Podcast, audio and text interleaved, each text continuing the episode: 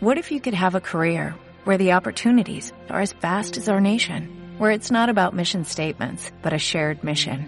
At U.S. Customs and Border Protection, we go beyond to protect more than borders, from ship to shore, air to ground, cities to local communities. CBP agents and officers are keeping people safe.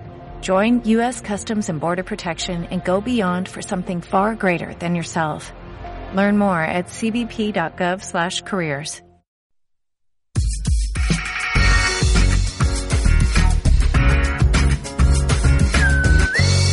Es radio.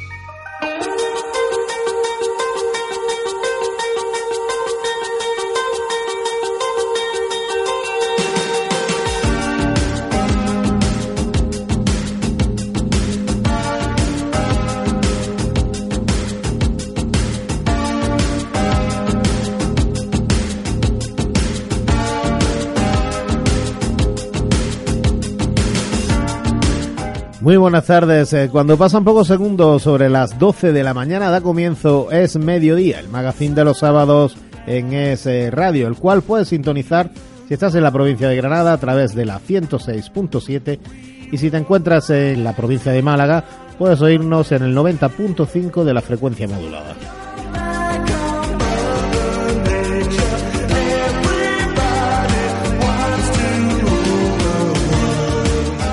Si ustedes lo tienen a bien, les acompañaremos durante la próxima hora y media todo el equipo de Es Mediodía.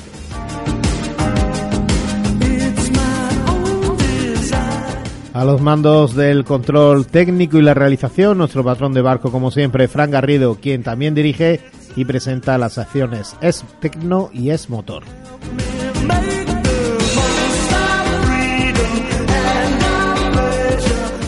También habrá tiempo para los remedios naturales con la sección Es la Botica, donde nuestro amigo Leandro cada semana nos hará interesantes recomendaciones para una vida sana y natural.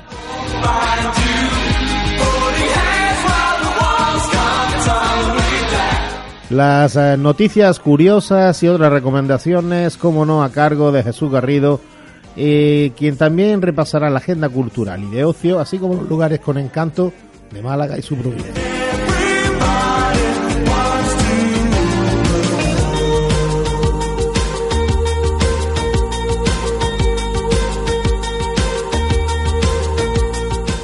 Y como este programa también se radia en Granada, no puede faltar el lugar con encanto y menos conocido de esta provincia que nos traerá nuestro rutero, Francisco Javier Hernández.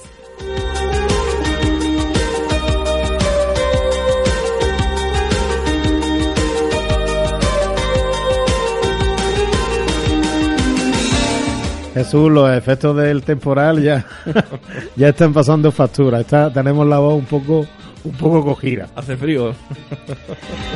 Bueno, pues eh, da comienzo. Es mediodía.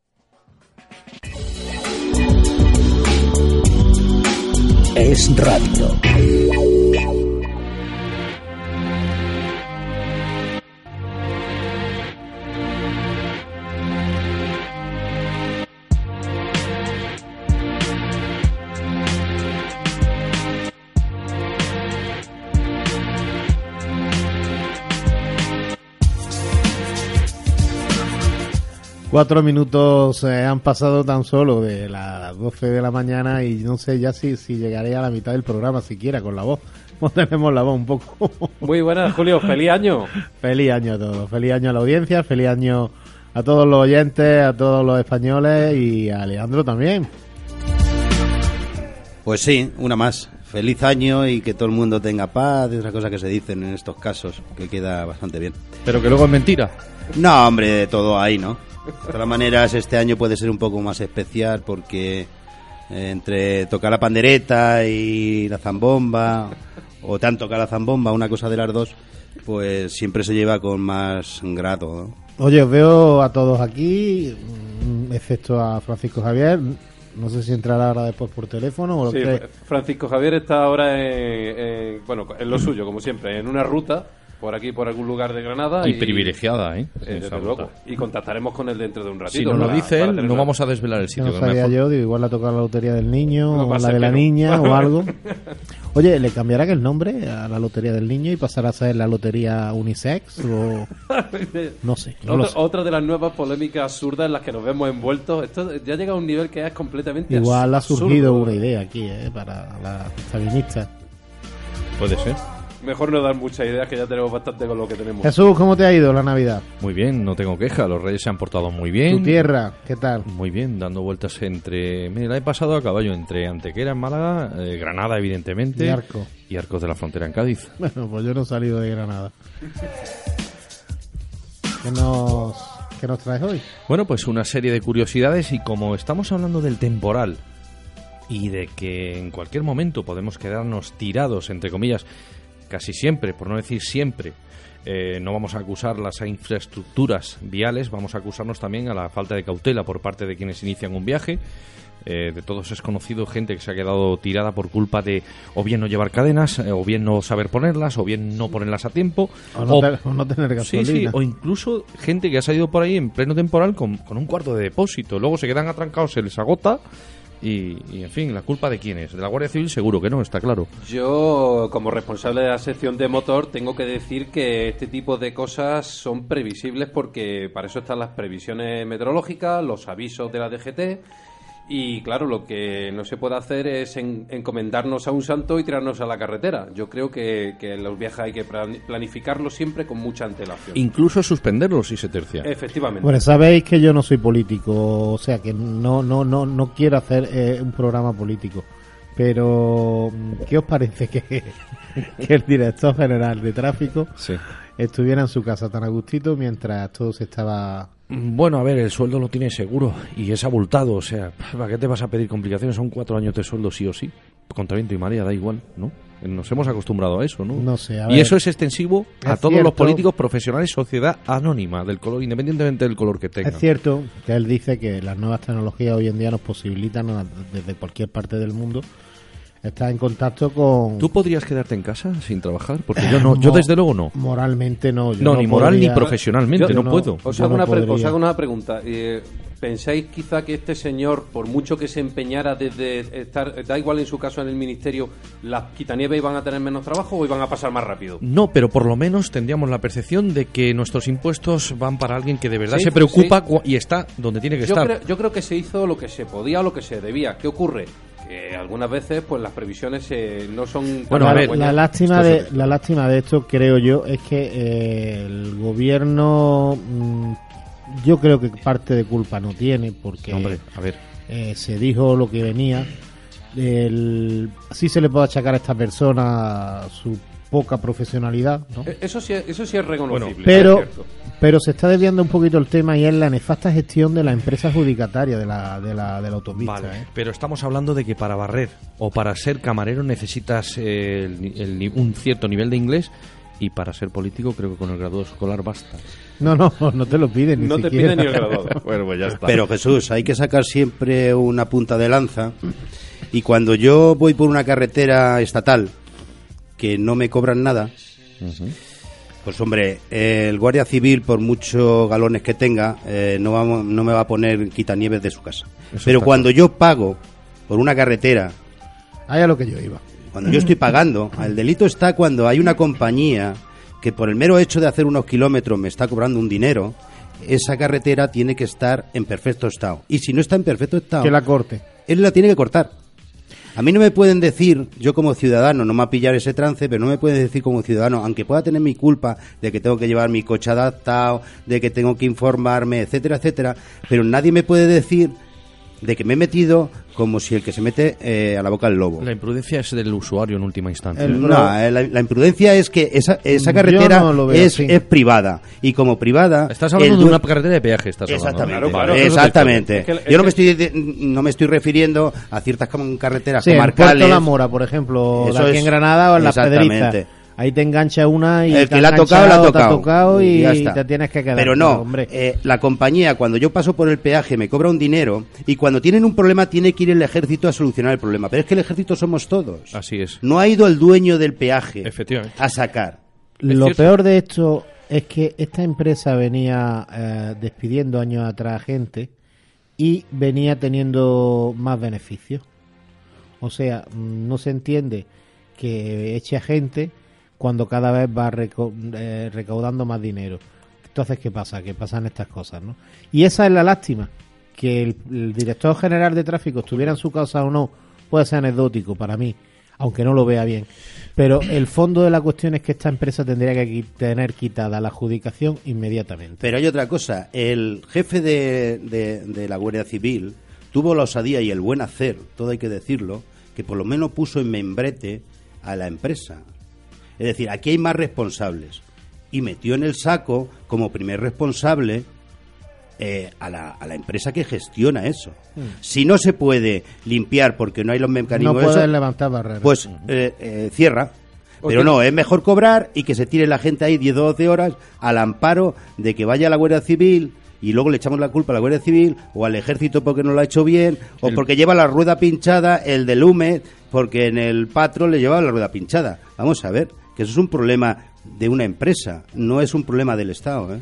Yo puedo decir y puedo añadir que se están dando adjudicaciones de este tipo de contratos de mantenimiento de infraestructura pública a- a- hasta un 20% por debajo del precio de licitación. El precio de licitación es lo que dice la administración que vale. Esto vale vale. hacerlo tanto, cuatro, ¿no? Por ejemplo. Pues ahora llega una empresa y lo hace un 20% menos. Eso en teoría sería ahorro para todos porque pagamos entre todos porque es de nosotros. Pero ¿Cómo se hace ese 20%? Pues en vez de cuatro quitanieves tengo dos o tengo una. ¿Y qué ocurre? Pues pasan estas cosas. y Menos- despido gente. de- Efectivamente. Efectivamente. Es- Esto es. Debería estar prohibido coger una concesión de un concurso público por debajo de su precio. Aparte, también tener en cuenta, y, y hablo con, con conocimiento de causa, el, eh, los agentes de la Guardia Civil de Tráfico, en este caso, que son los, afe- los más los que, los que interantu- interactúan di- directamente, principio. ¿eh? Siguen siendo la misma plantilla de hace 10 años. O sea, no crece esa plantilla. Y el parque móvil no para de crecer. Así que, señores blanco y en botella. Colapso, claro. Bien. Dicho esto, que simplemente queríamos recordar una, una anécdota para nosotros, pero no para las familias que se quedaron en la noche de Reyes, creo, atrapadas en esa autopista, en la AP6. Eh, Jesús, no te, te tenemos más. Bueno, vamos a, a relatar traes. Cosas alguna- curiosas. Ujú. Por ejemplo, hablando del mal tiempo, pues rescate en el infierno. ¿Qué pasa cuando hay una inmensa catástrofe y los servicios de emergencia son incapaces de acceder al lugar donde se encuentran las víctimas? Para llevar alivio y ayuda sin poner en riesgo la vida de los equipos humanos, General Motors ha diseñado una superestructura multitarea denominada SURUS, Silent Utility Rover Universal Superstructure. Eso es en inglés, ¿eh? capaz de adaptarse a diferentes carrocerías. Alimentada por dos pilas de combustible y aún en fase de prototipo, al, al haber pilas me imagino que estamos hablando de hidrógeno. No sé, ¿no, Fran? Podría ser pila de hidrógeno o, Alcalina. o, o pila, pila de litio ion, que es lo que, litio ahora mismo está más extendido. Surus está pensada para la conducción autónoma y cuenta con una gran batería de ion de litio, ahí está, Fran, lo que tú has dicho, y un depósito de hidrógeno, que también lo he mencionado yo, vaya por dónde, que le permite recorrer 644 kilómetros sin repostar. La dirección de, a las cuatro ruedas de esta plataforma contribuye a convertirla en un aliado imprescindible en desastres naturales y escenarios peligrosos. Más si se tiene en cuenta que, dado que se mueve con la electricidad que generan sus pilas de combustible, es tremendamente silenciosa y segura en lugares donde ser detectado puede poner en serio peligro el rescate. General Motors está planteando su comercialización. O sea, esto de ser detectado me suena a uso militar, ¿verdad? Es que este, este tipo de tecnologías ya vienen del campo militar, pero de todas maneras hay que puntualizar estas dos pilas, ¿vale? Interactúan entre ellas de tal manera de que la pila de hidrógeno crea energía en el momento y almacena la que no se está gastando en ese momento en la pila que lleva de litio-ion. Por eso lleva dos tipos de, de pila, ¿vale? Pila de combustible, perdón, pila de hidrógeno y pila de, Yo de por, almacenamiento. yo por las dimensiones que he visto que tenía el tanque a rescatar a la P6 no podía entrar, ¿eh? Salvo que pasara por encima de los vehículos. Yo me he quedado con las ganas de decir, cuando decía Jesús, dice, ¿qué hacemos en caso de una catástrofe? Llamar a la UME, que es lo que aquí ya tenemos ya socorrido. Venga a llamar a los pobres militares. Oye, es una buena unidad. eh, yo Y- creo y que es una. poco- lo poco que cobran, ¿eh? Sí. Como otros cuerpos de seguridad. Y la buena propaganda que se le da, ¿eh? La verdad es que es nula, ¿eh? Yo creo que es nula. Por eso. Eh, bueno, es una utilidad muy buena para el ejército, ¿eh? pienso yo. Eso es una de las eh, ideas. Cuando no hay, cuando no están en tiempos de guerra y las fronteras están tranquilas, pues una unidad de emergencia es lo principal. Bueno, eh, vámonos, seguimos con las calamidades naturales, eh, los terremotos. Recientemente hubo un el- una, alerta de tsunami en el Pacífico. ¿eh? Eh, ¿Sabéis que, que el hombre también puede, probar, puede provocar terremotos? Un equipo de investigadores del Reino Unido ha identificado 730 proyectos humanos que han hecho temblar la Tierra en los últimos 150 años y los han relacionado con las causas que los originaron. Los datos son de acceso público y han servido para confeccionar un gráfico. La actividad que más episodios ha despertado es la minería, pero la construcción de presas es la, es la más mortal. Se piensa que un terremoto de magnitud 7,9, consecuencia de la influencia de 320 millones de toneladas de agua embalsada en Sichuan, China, causó 80.000 muertos en el año 2008. Los científicos estiman que gran parte de las sacudidas provocadas por el hombre no llegan a ser relacionadas con su origen, algo que se ve claramente en las pruebas de armamento. Conocieron conociendo su origen podrían ser más previsibles y quizá evitarse, ya que según el artículo publicado en Seismological Research Letters, los que se deben a la acción humana son cada vez más frecuentes. Yo no sé si vosotros recordáis el caso del almacén de gas Castor que tenemos frente a las costas de Tarragona, que provocaba microterremotos en, en la costa y que tuvo que ser clausurado por lo mismo. Pues ahí tenéis un, un- un claro caso. Bueno, dejamos las calamidades que bastante tenemos con el frío que, nos azota. De todas maneras, estamos en invierno, no queremos calor, ¿no? Que luego nos quejamos todo el año de calor y cuando viene el invierno. Eh, imaginaros que pudiéramos ponernos en la piel de un artista, de uno de los grandes, o sea, usar los pinceles de un genio. Gracias a un proceso de digitalización realizado en conjunto por Adobe y el Museo Munch, cualquiera puede emular los trazos que el autor de El Grito realizaba con sus pinceles hace 100 años.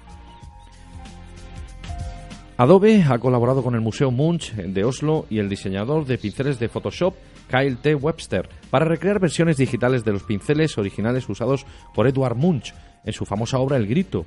Oye, el cuadro, que lo podemos ver aquí, el que quiera buscarlo en internet, es eh, El Grito de Edward Munch. Eh, en fin, eh, es un cuadro carísimo, es un cuadro, una obra de arte, etcétera, etcétera, pero el que yo no lo colgaría en el salón de mi casa. Vaya, yo mm, Yo creo que el, ni- el niño de Julio, yo creo que tu Chavea lo hace mejor. posiblemente, y el de Francisco igual. Bueno, a ver. Oye, total, eh, eh, eh, bueno, eh, son pinceles de más de 100 años de antigüedad, ahora disponibles en Creative Cloud para los usuarios de Photoshop y Sketch en todo el mundo. Es la primera vez que digitalizado un pincel ya existente, nos explica en una entrevista a Kyle T. Webster, que fue muy desafiante coger las herramientas de un maestro y digitalizarlas para que estén disponibles para el público. Webster lleva más de 10 años diseñando pinceles digitales, tanto para Adobe como para artistas particulares que persiguen un trazo específico y para series y películas de HBO, Pixar, Disney o DreamWorks. Para calcar los de Munch se realizaron fotos de altísima resolución a 360 grados y luego hubo que estudiar el trazo que dejaba cada pincel y cada hebra de pelo. Por ejemplo, agrega Webster, las más largas dejaban trazos más oscuros y las más cortas los dibujaban más claros. Así obtuvo una escala de grises. Esto me permitió jugar con la presión que se realiza sobre la superficie y la rotación de la mano de quien sostiene el lápiz digital. Investigando, descubrí que Munch a veces utilizaba un pincel para agregar colores y otras para quitarlos.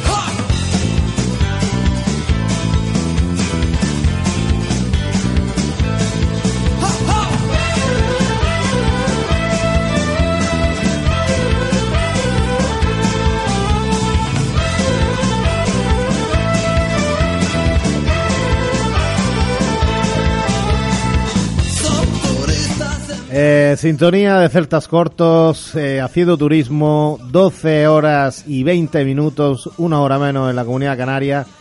Eh, nos tenemos como siempre que poner cuando suena esta sintonía ropa de abrigo en este caso, por el mes en el que estamos, calzado cómodo y darle la bienvenida al compañero Francisco Javier Hernández que no sé hoy por dónde anda, Francisco.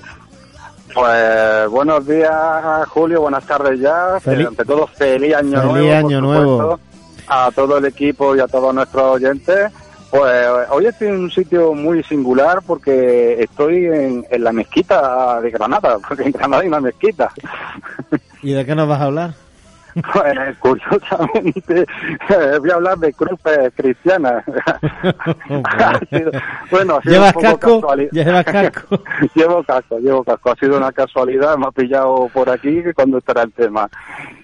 Pues mira, voy a hablar de, de las cruces cristianas que hay a lo, a lo largo de Granada. Voy a hablar tan solo de unas poquitas. Y como siempre digo, vamos paseando por la calle, paseamos por nuestra ciudad y no nos fijamos en esos elementos que tenemos a lo largo de los diferentes recorridos que podemos hacer. Eh, hay una realidad, cuando Granada fue tomada, pasamos de una ciudad musulmana a una ciudad cristiana y por supuesto hubo un elemento que es la cruz que se fue colocando por toda la ciudad. Y en el año 1595 ocurrió un hecho que todo el mundo conoce, fue ese descubrimiento de esos libros plúmbeos en el monte del Sacromonte, ¿no? Unos, unas placas de plomo que vienen a recoger pues, el martirio de San Cecilio, de San Tesifón y de, San Isicio. Entonces hubo una vorágine de cristiandad tremenda, espectacular, y en el Sacromonte hubo más de 1.200 cruces que fueron colocando los, los diferentes gremios que había en la ciudad. Eh, luego con los años, pues todas Pero cruces cruces, cruces, en- Cruces, en, cruces qué, en- de en qué piedra. zona? ¿En el monte, en la en carre- todo el en las monte, calles? todo el monte, todo el monte del Sacromonte, todo lo que se monte, allí había hasta 1.200 cruces. Con los años se había, había mejores, por supuesto, de piedra, mucho más grandes y otras pues más pequeñas, más sencillas. Al final todas ya se desmontaron y solo nos quedan cuatro cruces en la actualidad. Pero hoy de las cruces que voy a hablar son las que están situadas en la colina de la Alhambra. Eh, hemos hablado en otros programas recorriendo los pilares, recorriendo los bosques de toda esa zona. Y hoy vamos a hablar de las cruces que hay en, en esa colina. Mira, voy a empezar con la primera cruz, que es la cruz de Leandro de Palencia. Justo cuando atravesamos la puerta de las Granadas, subiendo por los bosques de la Alhambra hacia, hacia el monumento desde Plaza Nueva, eh, tenemos eh, tres caminos, el central, el de la izquierda y el de la derecha. Pues justo en el de la izquierda, nada más empezar a andar, eh, tenemos una cruz de mármol que se llama la Cruz de Leandro de Palencia porque fue la persona que la, que la colocó en el año 1599. Está labrada en piedra sobre una plataforma de perfil redondeado y una base cuadrangula- cuadrangular. Eh, el conjunto tiene una altura de 4,5 metros. Eh, Leandro de Palencia fue un artillero, porque la Alhambra tuvo artilleros que reforzaron la Alhambra ante ese peligro que había todavía de, posible ataque de los musulmanes, cosa que nunca ocurrió. La cruz tiene una placa, dice, esta cruz mandó hacer Leandro de Palencia, artillero de Alhambra, en reverencia del que fue nuestro Redentor. Acabóse en el año del Señor de 1599. Ya he dicho, es una cruz que está en los paseos de la Alhambra, nada más cruzar la puerta de las Granadas, en el lado izquierdo. Muchas veces pasamos por allí y no nos fijamos. La cruz en el año 1932 fue derribada, pero bueno, en el mismo año Torres Balbás, que hemos hablado alguna vez, que fue el gran arquitecto de la Alhambra y de la ciudad de Granada, pues la, la colocó. Si seguimos hablando por el paseo central, por el paseo que está asfaltado, por donde pasa el trencito, llegamos a ese paraje que todos conocemos de la Fuente del Tomate, donde está este monumento Ángel Ganivés.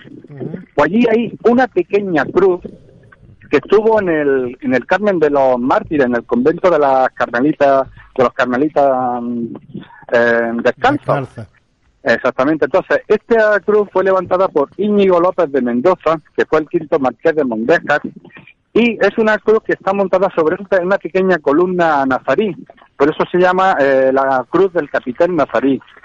Es muy chiquitita y se sabe que fue colocada en el año 1641, pues por la inscripción, también una pequeña inscripción que tiene con la, con la fecha. Eh, Francisco, llevas tres cruces, ¿no? Llevo ahora mismo dos.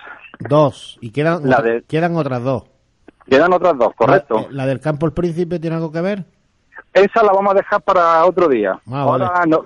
Vamos a hablar solamente de las que están aquí arriba. Muy bien. Mira, la tercera cruz para mí es la que tiene la historia más, más increíble y más fascinante. Es la cruz de los mártires.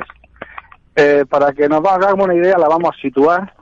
Cuando entramos al auditorio Manuel de Falla, porque vayamos allá a un concierto, unos metros antes de la puerta principal de la cancela exterior, hay un pequeño pollete de, de cemento. Y allí hay una gran frondosidad de vegetación, de árboles, de ramas. Pues si nos alejamos un poco, observaremos que en el centro de ese meollo de vegetación hay una cruz. Desde ahí que apenas se ve. Pero si cogemos cualquier punto de la ciudad de Granada, donde veamos perfectamente el Hotel Alhambra Palace y el Auditorio Manuel de Falla, veremos que tanto a la derecha del Palace o a la izquierda del auditorio hay una cruz. Y voy a explicar un poquito cómo, cómo surgió esta cruz. Resulta que cuando cambian los siglos hay una creencia histórica de que es un, vienen años de calamidad.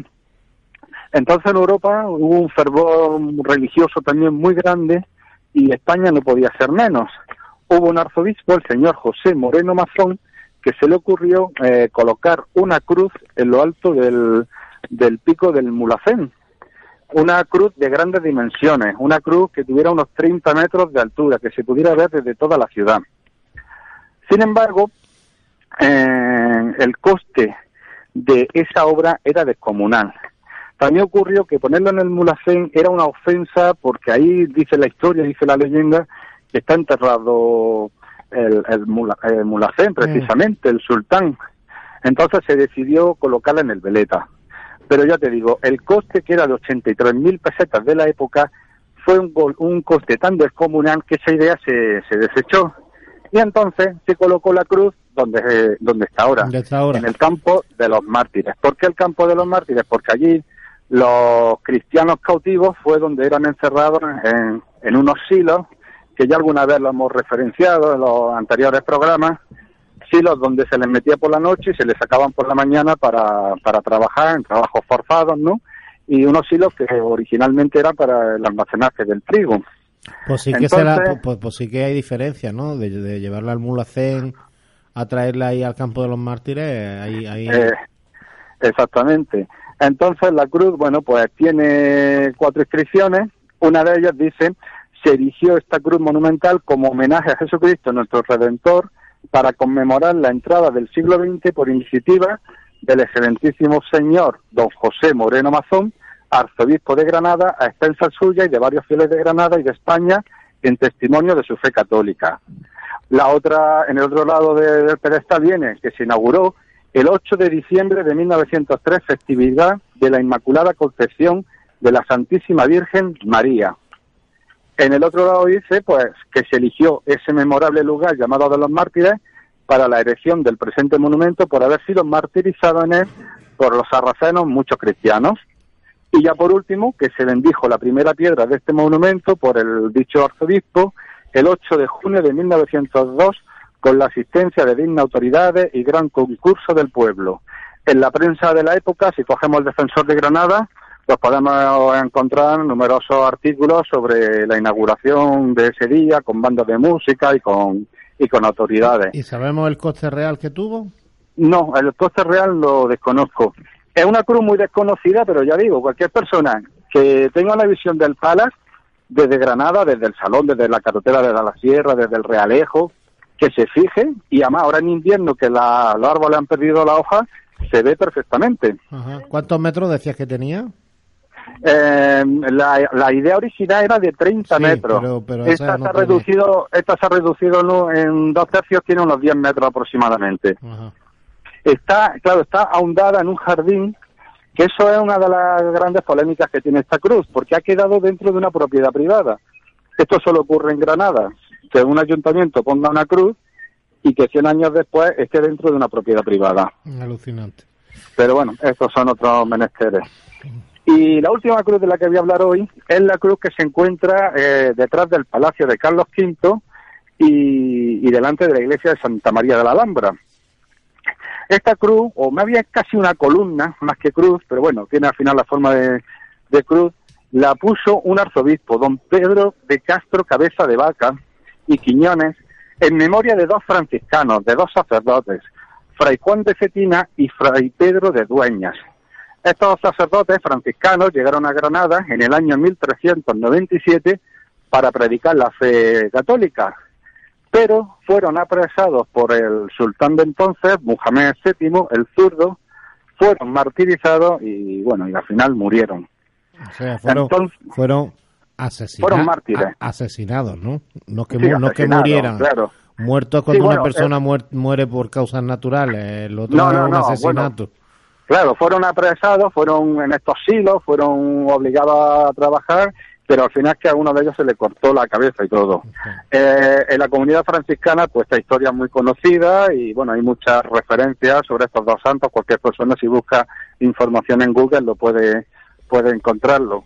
Y tiene una placa, una cartela, esta cruz que dice, en 1397, 12 de mayo, reinando en Granada Muhammad, fueron martirizados por manos del mismo rey en esta alhambra Fray Pedro de Dueña y Fray Juan de Cetina de la Orden de San Francisco, cuyas reliquias están aquí, a cuya honra de Dios nuestro Señor se consagra esta memoria por mandato del señor Pedro de Castro, arzobispo de Granada, año de 1610 es otra cruz que está allí justamente delante de, de la iglesia de Santa María de la Alhambra, a la espalda de Carlos V, que pues lo mismo digo, la gente pasa por allí y no y no se fija.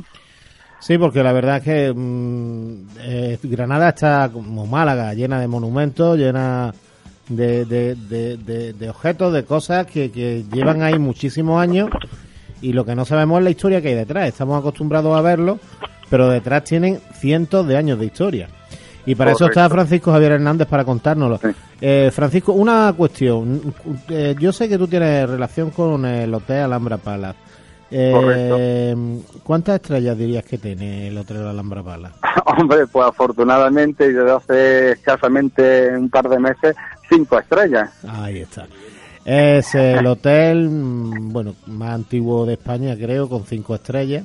Eh, Es un lujo de hotel, pero necesitaba ampliar una suite de metros, ¿no? ¿No es así? Sí, mira, lo de las cinco estrellas es un proyecto que no viene de ahora, viene desde hace muchísimos, muchísimos años. Pero, Pero ocurre una cosa, para conseguir esa quinta estrella, el hotel tiene no que reunir una que serie de condiciones. no quiero que me lo cuentes, o sea, quiero que me lo cuentes en otro programa. Perfecto, Quiero hablar programa- porque el hotel eh, Granada Palace tiene mucha historia, no es un hotel al uso y ahora hace poquito tiempo ha recibido la quinta estrella y me gustaría que nos lo contaras tú porque sabes mucho de ese hotel y si pudieras contactar con algún trabajador también sería sería muy bonito. Venga, estupendo, pues en eso quedamos. Un saludo, Francisco. Un Que- saludo a que, todo que te vaya bien por la mezquita. Sí, no, ya he salido, ya he salido, que ya ha terminado la oración. Venga, hasta luego. hasta Venga, luego. hasta Adiós, luego. Javier, adiós.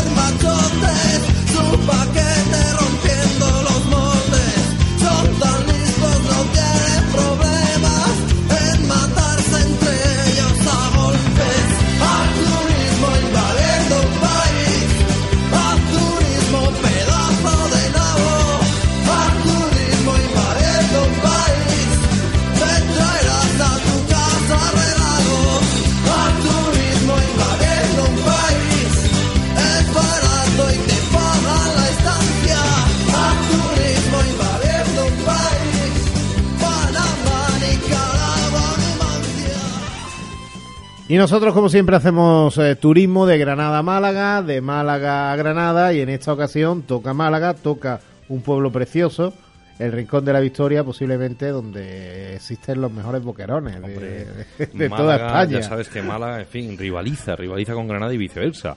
O sea no, nos compenetramos. Yo creo que son dos provincias que se sí, compenetran. sí, siempre han ido de la mano y no porque limiten. Entonces, hoy nos trae Jesús... El a- Rincón de la Victoria. Rincón de la Victoria y a un invitado que ahora después hablaremos Sí, con él. efectivamente, lo tenemos al otro lado del hilo telefónico, le daremos paso enseguida.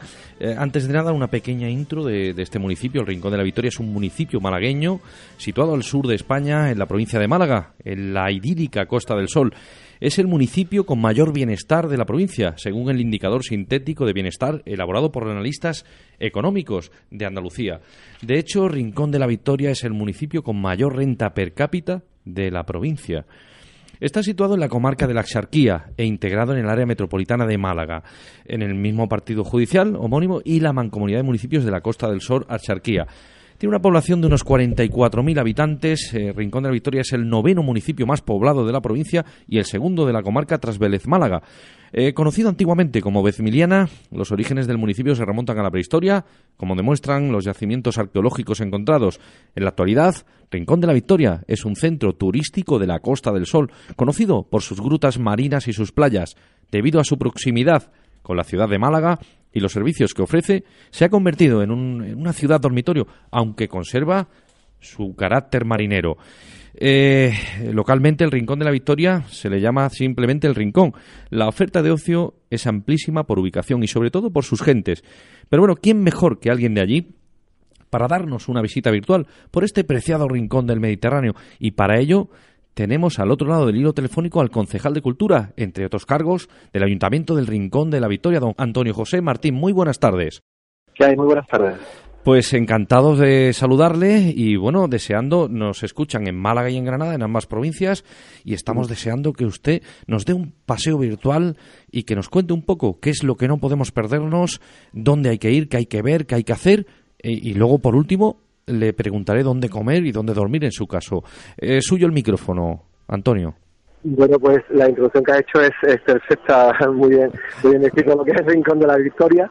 Eh, como bien ha, bien ha dicho, estamos bueno pues estamos al sur de, de Andalucía, en, en plena Costa del Sol, en la costa de, de la Sarquía somos somos puerta, puerta de la Sarquía como antiguamente siempre se nos, se nos llamaba, Ujú. una comar, una comarca pues yo digo que todavía por descubrir por muchos por muchos turistas puesto que lo más conocido seguramente en la Costa del Sol es la parte occidental pero la Sarquía tiene mucho que decir y el Rincón de la Victoria por supuesto tiene mucho que, que decir eh, en la Costa del Sol y en la Sarquía. Eh, tenemos tenemos la proximidad a Málaga que es lo mejor tenemos unas muy buenas comunicaciones tenemos un clima un clima creo excepcional casi todo el año. Y, y- y, bueno, tenemos unas playas magníficas, una gastronomía estupenda, una gruta marina única en Europa. Esta gruta, Anto- Antonio, esta gruta que es la Cueva del Tesoro o del Higuerón, estamos hablando, ¿no? Exactamente, estamos hablando de la Cueva del Tesoro. Como bien tú dices, es, es de origen marino y es la única que se puede visitar en toda Europa. Vaya, eso sí que es un privilegio y una exclusiva. Sí, la verdad que, que, que tenemos en, en la cova, eh, perdón, tenemos en, en la Sarquía la más conocida que es, la, que es nuestra, como digo, que es nuestra cova hermana, que es la cova de Nerja. Va, eh, la he Pero- visitado y es magnífica también, ¿eh? es una pasada. Exacta- exactamente. Lo bueno, nosotros lo, lo que decimos es que somos distintos, ¿no? Somos distintos a ella. Sí. Se puede complementar en, en ese mismo día. Uno puede ver la cueva de Néjar y luego pasarse por Rincón de la Victoria, porque estamos a 50 kilómetros, Claro. y ver, y ver otra otra cueva de, de formación totalmente distinta a la cueva de Nerja. Y, y bueno, la gente se sorprende, se sorprende cuando entra y ve esas formaciones de roca que, que lo ha ido haciendo a lo largo de los años el mar, erosionando la roca y la verdad que tiene unas formaciones que son preciosas, preciosas. Eh, aprovechamos también para, para recomendar la visita a ese lugar. eh, ¿Algún otro edificio emblemático, bien por histórico o por su peculiaridad, que debamos visitar? Pues eh, te- tenemos eh, lo que es el origen nuestro, como bien has dicho antes, el origen de Rincón de la Historia, de Emiliana. Tenemos la Casa Fuerte de Vesmiliana, que es una fortaleza del siglo XVIII, Sí. y la tenemos convertida ahora mismo en, en centro de exposiciones. Creo que también es uno de los más importantes de la provincia. Eh, en, este, en este momento eh, mm, siempre tiene exposiciones, eh, vaya, está viva, está viva todo, todo el año. Y, la verdad que, que bueno, es digno, digno de visitar. ¿Hay algún evento, Antonio, que está en ciernes, que se celebrará próximamente, concretamente en este municipio, patrocinado creo que por el municipio, o que han elegido ese municipio para presentarse? ¿Me equivoco? Sí, sí, bueno, en, en la Casa Fuerte de Milena, exactamente el, la semana que viene, el viernes, el viernes próximo, eh, tenemos la, la exposición de, de Paco Hernández. Ajá. Eh, ya fallecido, pero tenemos su obra que su familia gustosamente no, no la va a ceder durante un tiempo y va a estar expu- expuesta en esa, en esa fortaleza, como le comentaba antes. En las fiestas eh, patronales, eh, fiesta mayor del pueblo, eh, ¿cuándo se celebran? Pues mire, el, Rin- el Rincón de la Victoria es, también es peculiar porque tenemos cuatro núcleos. Está comprendido por Rincón de la Victoria, Cala del Moral, Benagalbón y Torre de Benagalbón.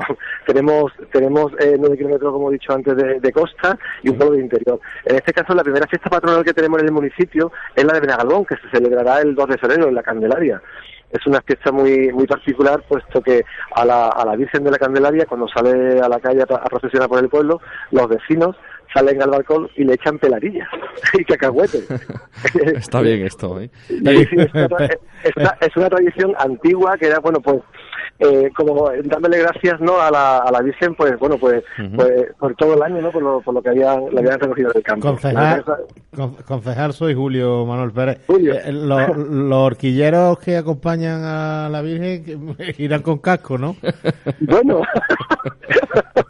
la verdad que, la verdad que sí, la verdad que sí. Pero también es muy gracioso porque los que vamos detrás de la Virgen vamos también recogiendo esas peladillas, esos cacahuetes para Ya ir por la verás. procesión comiendo. Claro, también. claro.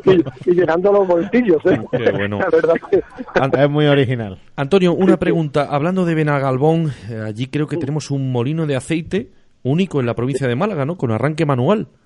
Exactamente, lle- lleva, eh, lleva toda razón. Eh, todavía sigue en funcionamiento y la verdad que, es muy visitado, conjuntamente también con, todo lo que es el casco histórico de- del pueblo, que sigue manteniendo pues esa esencia de los pueblos asáricos, ¿no? Ese, ese pueblo blanco, con estas flores en las calles encaladas, ¿no? La verdad que es digno de ver en algo, digno de ver.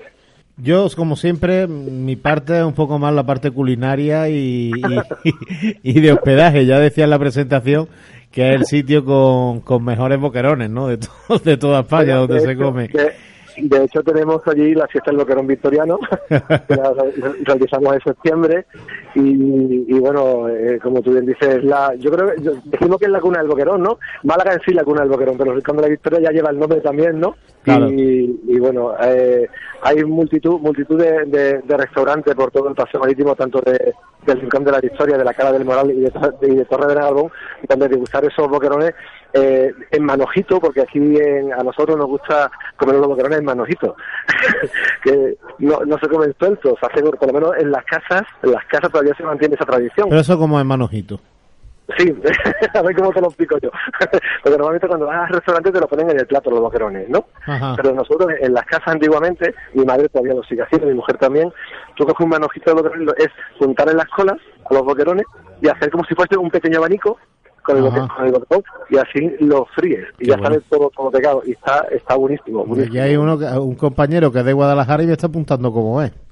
estos años atrás eh, el tema del boquerón victoriano pues bueno está teniendo cada vez mucho más más, más, lo, más lo que es el repunte de sobre sobre esta fiesta y sobre todo lo que vamos a intentar y ahora que se aproxima también Fitur eh, vamos a intentar eh, dar a conocer muchísimo más muchísimo más todo lo que lo que en sí puede, se puede hacer con el boquerón, no solamente como lo conocemos en Rincón de la Victoria o como lo conoce la mayoría de la gente, eh, que se puede comer fritos en vinagre, sino que hasta se puede co- comer un boquerón en sushi.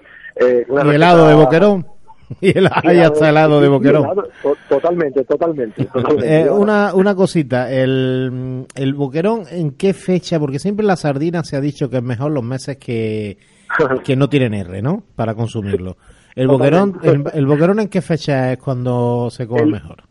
El, hombre, eh, eh, sabemos que se come todo el año, pero el boquerón, boquerón malagueño, como se destoba, es a principios de septiembre. En el mes de septiembre, al principio... Es la es mejor cuando época. está- O sea, cuando ya la sardina empieza a decaer, de a estar decaída, empieza el boquerón bueno. Efectivamente, efectivamente. Muy bien, eh, no sé si es complicado ponerle la tesitura de que nos diga algún sitio de allí donde se coma bien y donde se pueda hospedar, o varios sitios, por hacer Pues, algo de publicidad para que los oyentes puedan dirigirse. no importa. La verdad, hombre, la verdad que tenemos muchísimos restaurantes a lo largo de, de todo, de, como he dicho, de, de toda la costa, todo el paso marítimo. Eh, en Torre de la Galón, por decirle un nombre, que perdone que- a quien se me olvide, ¿de acuerdo? En Torre de la Galón, por ejemplo, está el restaurante de la Marina, que es muy conocido. En Rincón de la Victoria tenemos, pues, desde el restaurante Atalaya, Casa Guirado, eh, a ver, si al final se van, eh, los campanillas, los campanillas también, está, está como, pero los campanillas ha sido, ha sido un restaurante que hasta hace poco ha sido emblema de Rincón de la Historia, pero bueno, eh, tuvieron que cerrar por temas familiares, pero ellos siguen ahí batallando y siguen colaborando con nosotros en la Feria del Boquerón. Hay, mil- hay miles de sitios, en la Cala del Moral también está de Maribel, ya digo, es que... La oferta es amplísima, ¿eh? digo, es muy grande, muy grande, exactamente. sí, sí. Y nos, nos dice nos, reco- nos dice el plato típico de, de ahí de Rincón de la Victoria. Aparte del manojo de- del, del manojito de boquerones. Aquí hay un plato también que estamos intentando recuperar muchísimo, que es el pimentón, le decimos el pimentón caleño, porque eh, a- eh, una asociación de la Cala del Moral a- a re- a- a- quiere retomar ese, ese plato que era un plato muy marinero. Eh, lo, lo que pasa que, que, claro, ese plato se hacía con, con el típico chanquete de, de Claro. la costa. Y ahora ya Ya eso. no eh, esta- como el chanquete ahora ya no se puede pescar, sí lo, lo han retomado ese plato, que es muy sencillo, es muy sencillo de hacer, y se lo hacía muchísimo la, lo- claro, en las casas de los marineros porque era, era económico también. So, eh, eh, ahora se, se está recuperando, pero en vez de echar el chanquete, le, echa- le estamos echando boquerones. Sí. Claro, boquerones. Pues, Y bueno, conce- el sabor es casi el mismo. Concejal, eh, ha sido un, pa- un placer eh, tenerlo en los micrófonos de radio. Decirle que aquí tiene su casa para contarnos lo que quiera de su pueblo, tanto a usted como al resto de concejales, a toda la corporación y al alcalde. Que nada, que aquí tiene los micrófonos de radio para a toda su disposición. El placer es mío y, bueno, y si me permite, invitar a, a, a todos los oyentes que, bueno que Rincón de la Victoria es un pueblo acogedor, como como somos todos los pueblos de Andalucía, pero tenemos la suerte de, de tener un clima, de tener una costa y de tener un rincón privilegiado para, para vivir. Así que de aquí invito a todo el que quiera venir a Rincón de la El Victoria. propio nombre lo dice. El Rincón de la El Victoria. Rincón de la Victoria. Muchísimas gracias, don Antonio, que vaya bien y por supuesto que iremos a darnos un paseo por Rincón de la Victoria, como no. Pues muchísimas gracias a ustedes, encantado. Hasta luego, adiós. Hasta luego.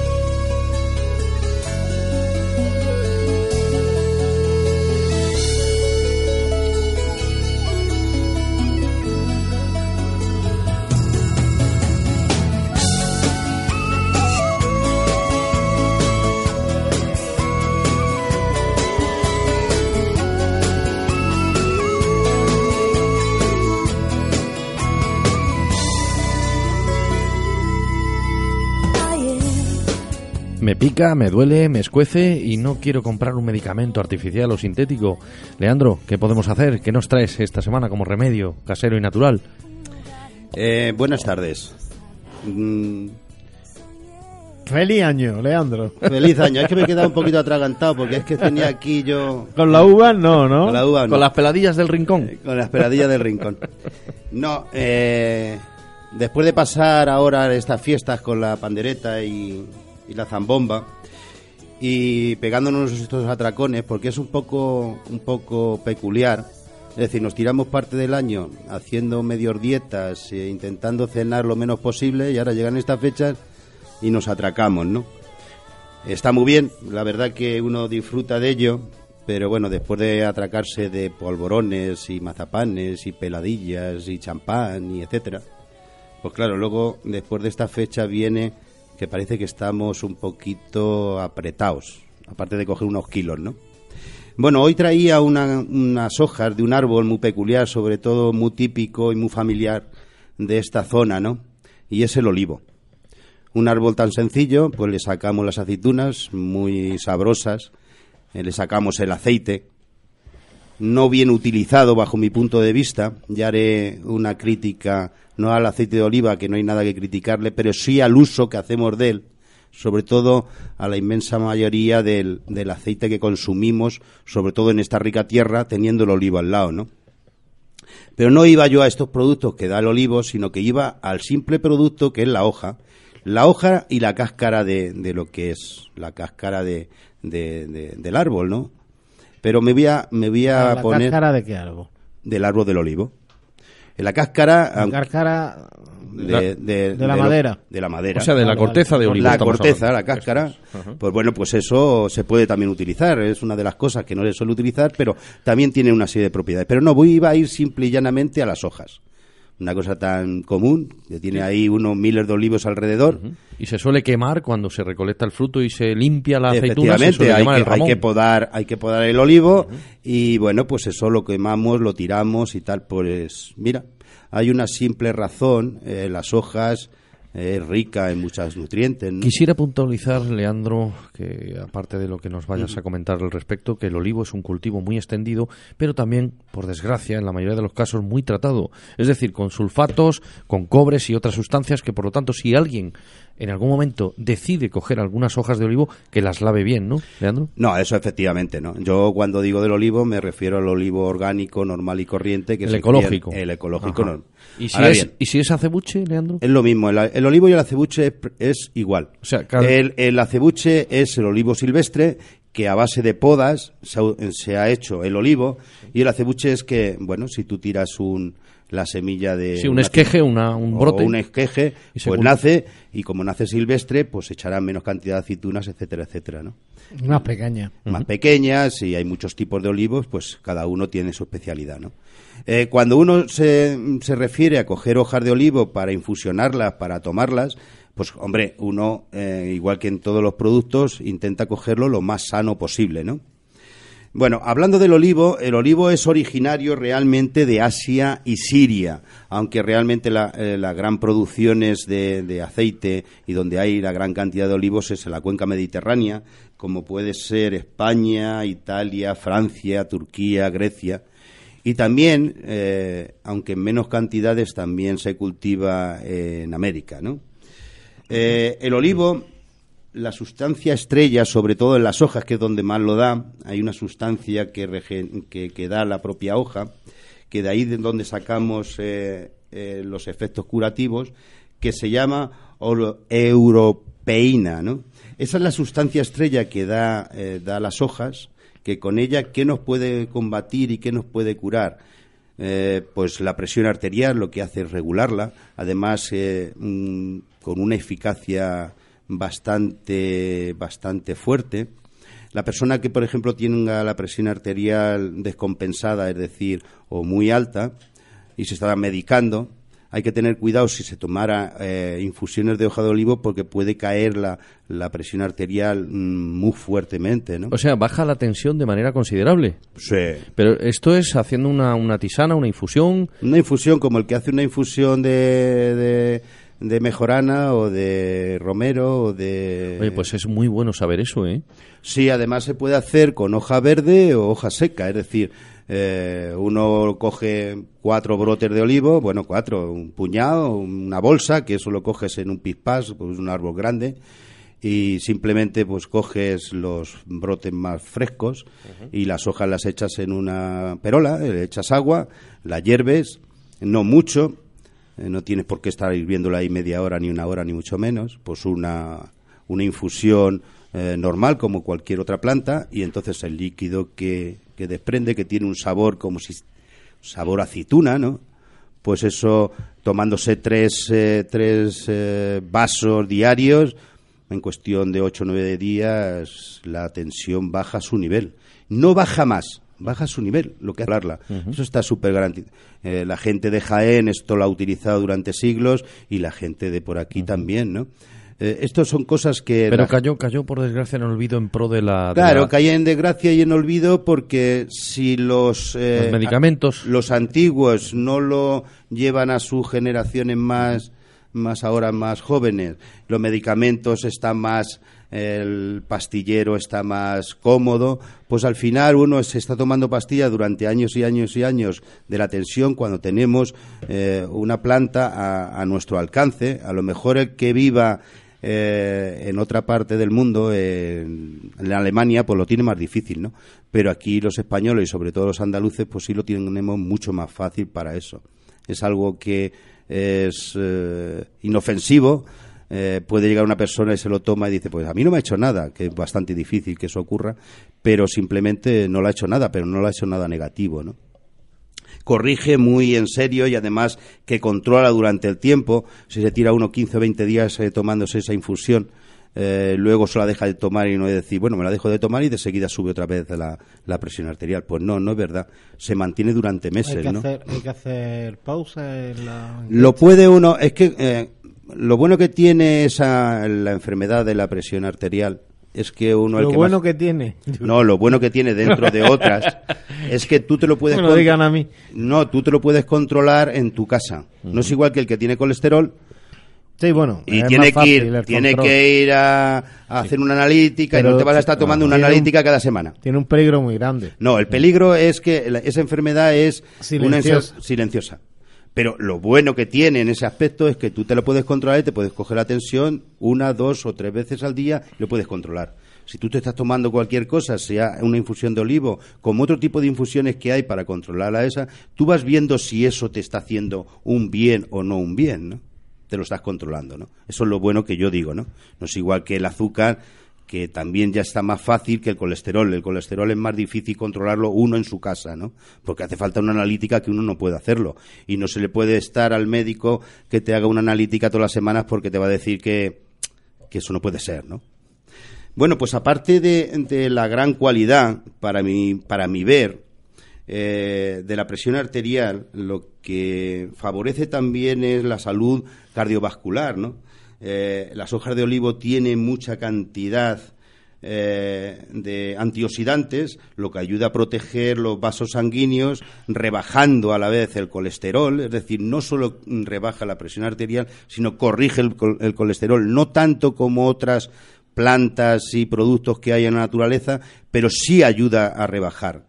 Entonces, es lo que decía yo el inciso como, como anécdota, que en estas épocas que nos hemos hinchado de azúcares procesadas y alcohol y demás, pues eh, infusionar hojas de olivo que cuesta cero, cero euros, pues eh, nos ayuda, ¿no? Eh, nos reduce los niveles de glucosa en sangre debido a la sustancia esta estrella que tiene, la europeína, y reduce los niveles de sangre de, azúcar en la sangre eh, pues es un buen tratamiento como puede ser la hoja de la higuera pues para los diabéticos y demás.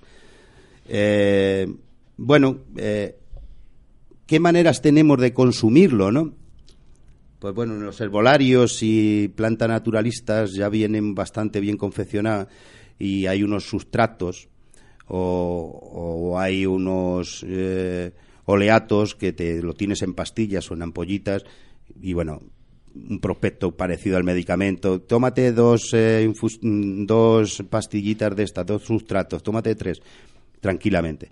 Para mí lo más adecuado, lo más natural, lo más cómodo porque simplemente lo hago yo y sé lo que hago y cómo lo hago, es infusionándolo. Bueno, no tiene que hacer un- una infusión para Eh, tomársela a diario. Pero, ¿existe algún preparado de infusiones de hoja de olivo en alguna herboristería o algo No, así? en infusiones no, está en sustratos o oleatos, ¿no? Sí, o concentrados, a lo es mejor, un o en cápsulas Es incluso, un ¿no? cápsulas.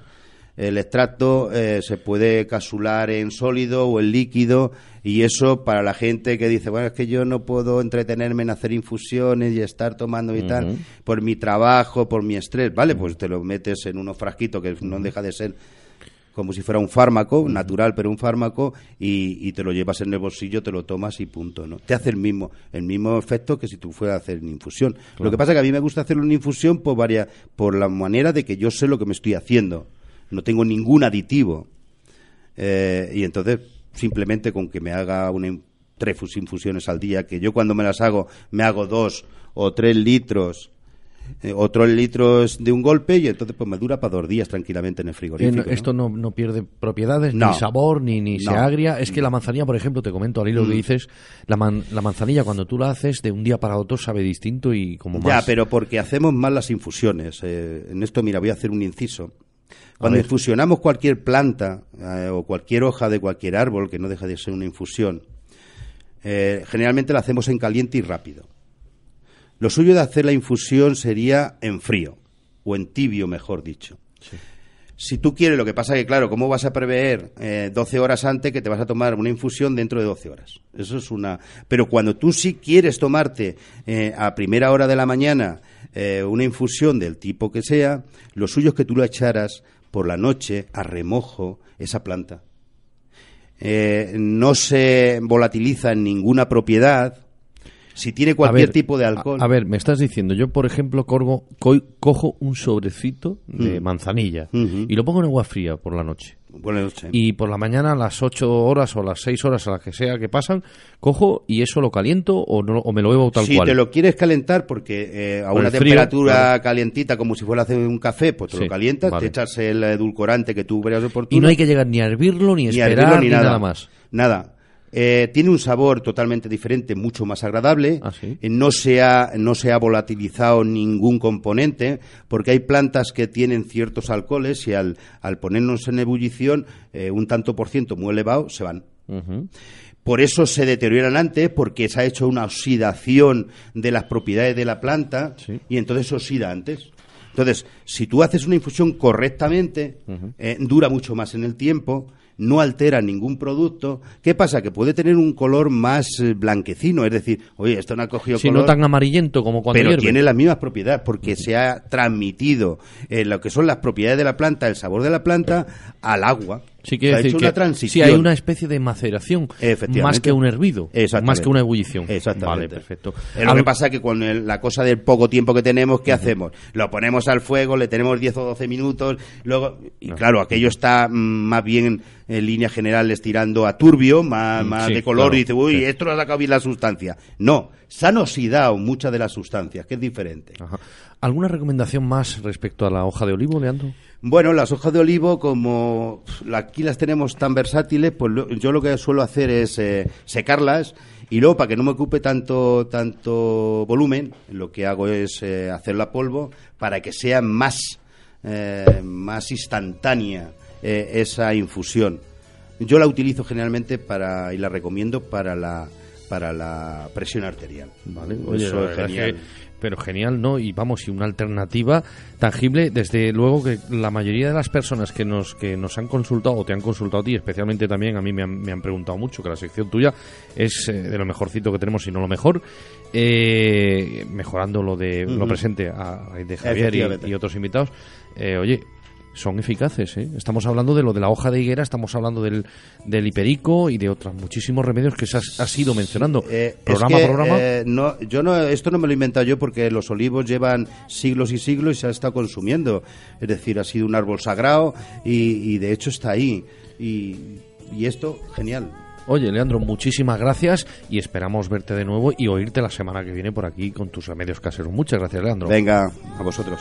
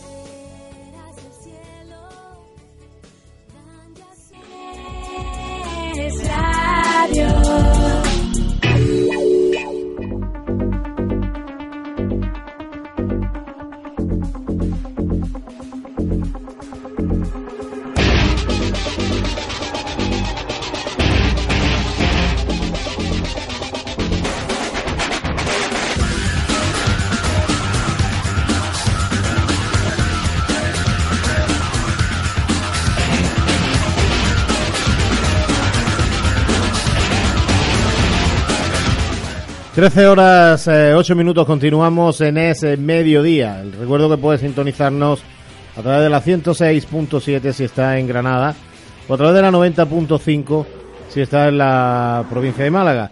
Eh, es tiempo de, de motor, ¿no? Juan? Muy buenas tardes eh, nuevamente a todos los oyentes de Es Mediodía, aquí en Radio. Empieza Es Motor. Y bueno, a- acabamos de empezar un nuevo año y cuando empieza un nuevo año, pues ya sabéis que todas las marcas empiezan a traer sus novedades. Aunque en esto de la automoción, como también se estila en la tecnología, en la electrónica, etcétera, los, los modelos se suelen presentar en los salones, concretamente en primavera, que es muy típico. Fran, ¿no tenemos la sensación de que se están cambiando los modelos de coches como, como en los móviles? ¿O es al revés? Pues efectivamente, es que se está cambiando últimamente, el mercado está muy agresivo, hay mucha oferta y hay que innovarse rápidamente. Estamos viendo que la vida de un modelo de pasar hasta 8 años que duraba antiguamente un Volkswagen Golf se está quedando en 4 y vamos Y- y camino menos, de 3. ¿eh? Vamos menos. camino de 3. Porque en, en los 4 años siempre tiene un facelift, lo que se llama un lavado de cara, ¿no? Restyling, ¿no? El exactamente. Que se hace normalmente a la mitad de la vida del coche, o sea, a los dos años, prácticamente. O sea, que, que la Que carrera normalmente estamos- suele, Sí. suele ser de exterior más que de otra cosa. Sí, naturalmente, solo un poquito de cambio en los faros, etcétera, pero que este tipo de cambios están siendo ya tan habituales a la mitad de la vida de- del modelo que escasamente nos compramos un coche y a los dos años ya se queda anticuado. Así, ¿no? Ya estamos en el restyling. Bueno, pues nos centramos rápidamente en la parte, digamos, que, que sería teóricamente troncal de las ventas de vehículos, que son los vehículos compactos. ¿Por qué? Porque digo teóricamente porque antiguamente hasta prácticamente el 40% de las ventas eran los vehículos compactos. A día de hoy solo acaparan un 22% de la cuota del mercado aquí en España. ¿Por qué solo un 22%? Por la aparición de los todocaminos, sub, eh, etcétera, etcétera, etcétera. Estos vehículos se están imponiendo poco a poco en el mercado. Pero bueno, los, eh, los compactos, que es lo que nos trae hoy aquí, pues se renuevan durante este año 2018. Y no veas cómo lo hacen. ¿Por qué? Porque, por ejemplo, el, digamos, el compacto por antonomasia, el más famoso de todos, el Volkswagen Golf, llega a su nueva edición, la versión 8.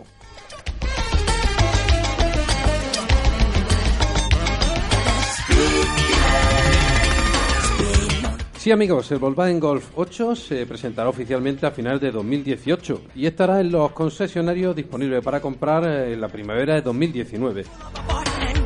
No traerá una revolución al modelo, pero digamos que, va a ser un coche que va a tener muchos cambios técnicos.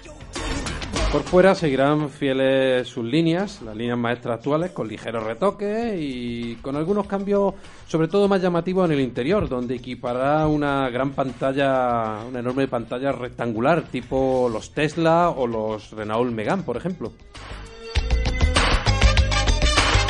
Esta pantalla será el centro de control neurálgico de, de todo el vehículo.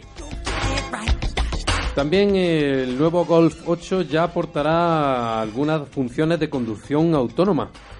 Ya decíamos que, teóricamente la barrera de la conducción autónoma comenzará en el año 2020, así que durante este 2018 que se están ultimando los detalles y en el 2019 cuando ya se pueda comprar este Golf 8, pues podremos tener algunas funciones autónomas disponibles. A pesar de los pequeños o grandes, según se miren, percances que ha tenido Tesla, que va muy avanzado en ese sistema de, de ser autónomo un vehículo, ¿tú confías en eso, Frank? Mm, Mira, Jesús, esto es como todas las cosas. Vamos a ver, es una cosa novedosa, o sea, una tecnología nueva y necesitará refinarse. ¿Los comienzos van a ser tortuosos y difíciles? Muy probablemente. Pero que se va a imponer, también eso es con toda garantía. O sea, cuando tengamos disponible un vehículo en el cual nos podemos subir estando enfermo, por ejemplo, y decirle, oye, llévame al hospital, y te llevará el vehículo al hospital sin necesitar a nadie, eso va a ser un hito. eso- Oye, y eso es el futuro. Pero al margen estoy completamente de acuerdo con él, porque si os fijáis, un ejemplo... El problema No. es que no, que no todos sean inteligentes y autómatas. Bueno, pero no, fíjate Julio que de- choquen, de un- choquen con lo otro. de un tiempo a esta parte ya los móviles son todos táctiles, o sea, los, los de teclas pasaron a mejor vida casi, como lo que Sí. dice.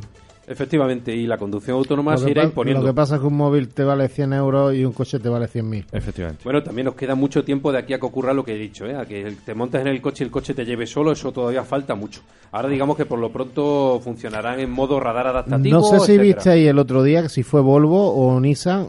Es que no sé si fue. Volvo, es Volvo. que está a la cabeza de Vo- esto está Tesla. Creo que fue y Volvo, en un eh, de esto que sale de internet, que fue uno de los directivos, se puso delante para que el coche frenara solo.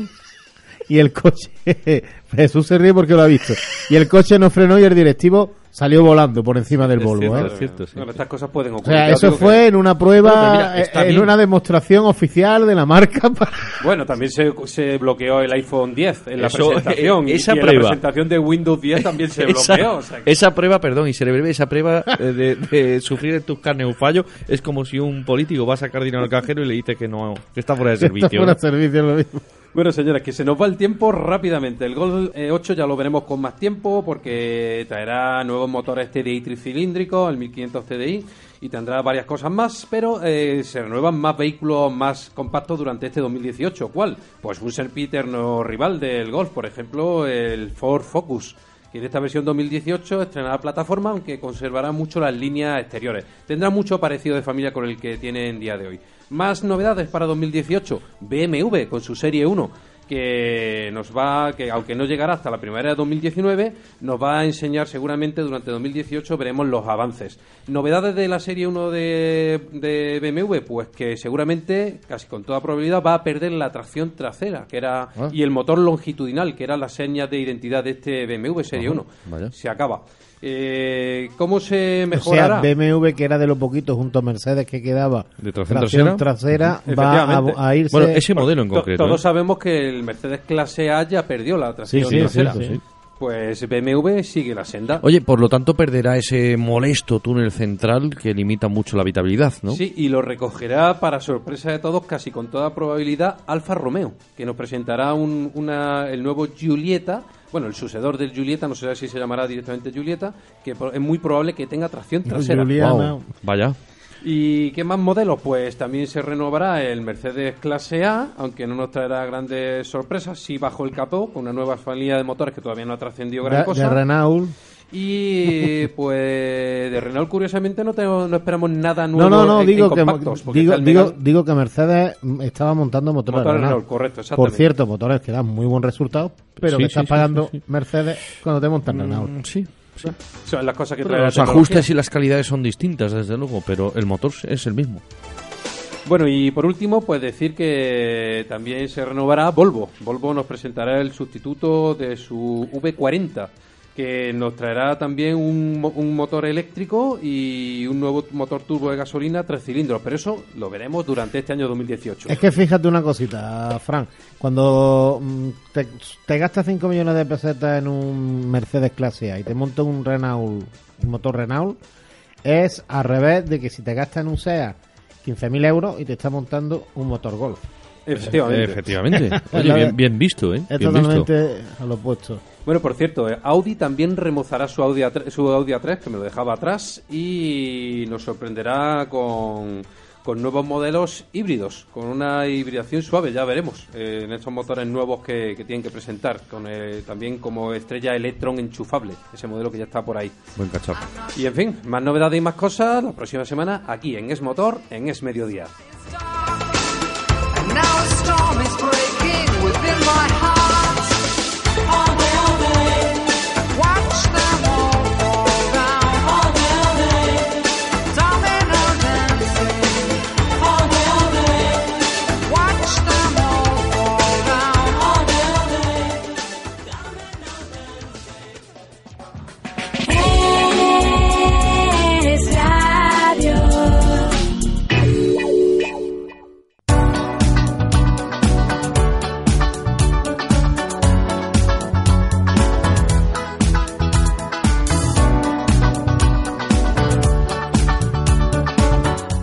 Vamos a darnos una vuelta por- para este fin de semana por la, por la agenda. ¿Dónde, dónde, dónde nos Pues va mira, vamos a empezar con Málaga y después con Granada. Eh, no están todos los eventos, pero hemos seleccionado al azar estos. Y la oferta es mucho más amplia y variada. Eh, nos vamos al Fajar Sala. Eh, el escultor Antonio Yeso presenta la exposición Cualquier lugar es bueno hasta el 16 de enero. En el MIMA, eh, Museo Interactivo de la Música de, de Málaga, Cuentacuentos, Blancanieves, de los hermanos Grimm, mañana domingo a las 12. En el Teatro Alameda, Will of Queen, espectáculo musical en la sala principal. Hasta mañana. Vámonos a Ronda, eh, curso de formación de voluntariado para acompañamiento en hospital y domicilio en la sede Ayuca, el próximo día 16 a las 11 de la mañana junto a la estación de autobuses. Nos vamos, seguimos el interior, en Antequera, desde el pasado día 11 y hasta mañana se celebra la novena jornada cetrera de Andalucía y también tenemos la gala de magia en el Teatro Torcal esta misma tarde a las 19 horas.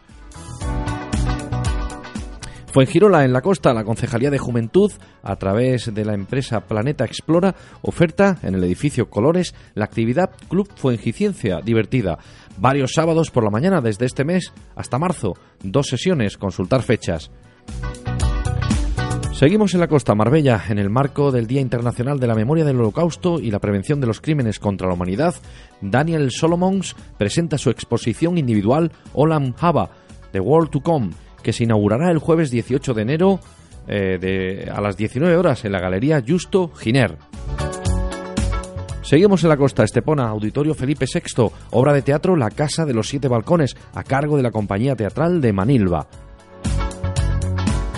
Y para pasar un buen rato, siempre podemos escaparnos a Ardales, a echar un día de campo y senderismo por el Caminito del Rey, sin olvidar la gran y variada oferta en restaurantes y locales que nos encontramos en esa zona.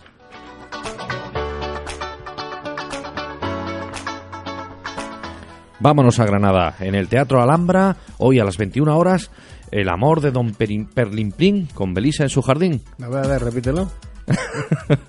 El amor de Don Perlimplín con Belisa en su jardín. Lo conseguiste. Seguimos en Granada, en, en el microteatro de Granada, junto a Gran Vía, la obra Prohibido Escupir, a las 21 horas esta noche. Nos vamos al pub Nueva Orleans, a las 22 horas, Teatro Ninja Improv Show, teatro improvisado. En el Auditorio Manuel de Falla, una hora de, de cámara por parte de la Orquesta Ciudad de Granada, mañana domingo a las 12. Seguimos en Granada, Fuente Vaqueros, el lunes día 15, en la casa natal de Federico, exposición Queridísimo Federico. Y el próximo día 16 tenemos una exposición en el Hospital Real, de espacio para sanar a sede del conocimiento. En el Palacio de los Condes de Gavia, Cineclub El Sur, dentro del ciclo Ningún lugar a donde ir, varias proyecciones a las 20 horas. Vámonos a la costa, en Motril nos ofrece en su Ateneo conciertos más anchos que panchos, próximo martes día 15 en el Salón Ideal de Baza. Pero hemos dicho Motril, ¿eh? se llama así, Salón Ideal de Baza. Y por último, para pasar un buen rato en cualquier momento, Decía yo. Me un poco. bueno, es el Teatro Ateneo, pero tiene una sala, eh, o sea, en el Ateneo de Motril hay una sala que se llama Salón Ideal de Baza. Pues, parece, pues Sí, vaya, sí, no, a ver, por eso he querido puntualizar. Y para pasar un buen rato en cualquier momento, volvemos a la capital. Podemos dejarnos caer por el Sport Continental, un café pub de afamada reputación, en un entorno acogedor y con una muy variada oferta de entretenimiento. Muy bien.